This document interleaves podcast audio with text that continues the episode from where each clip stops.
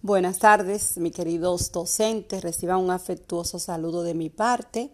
Eh, le estoy preparando este podcast eh, para que puedan eh, poder construir más sus conocimientos en torno a la importancia del clima del aula que tanto nos afecta cómo mantener ese clima del aula, cómo mantener esa, ese orden, que los estudiantes estén motivados.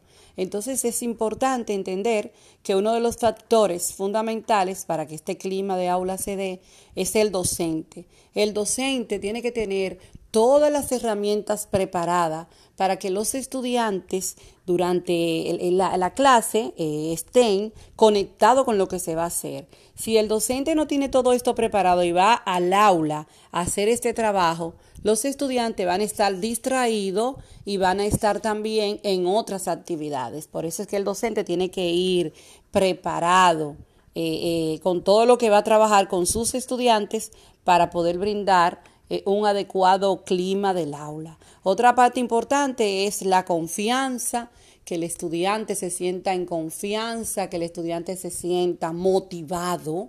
Esa parte de la motivación también es un elemento fundamental para la construcción de un ambiente, de un clima adecuado. Además de las posiciones de las sillas, es importante entender que las sillas deben estar en un semicírculo para que todos podamos interactuar y se pueda ver esa parte de ese clima, ¿verdad? Entonces también otra parte importante son las estrategias que vamos a utilizar. ¿Qué tipo de estrategias yo voy a utilizar como docente para mantener a esos estudiantes motivados y conectados con los aprendizajes y con el logro de las competencias propuestas?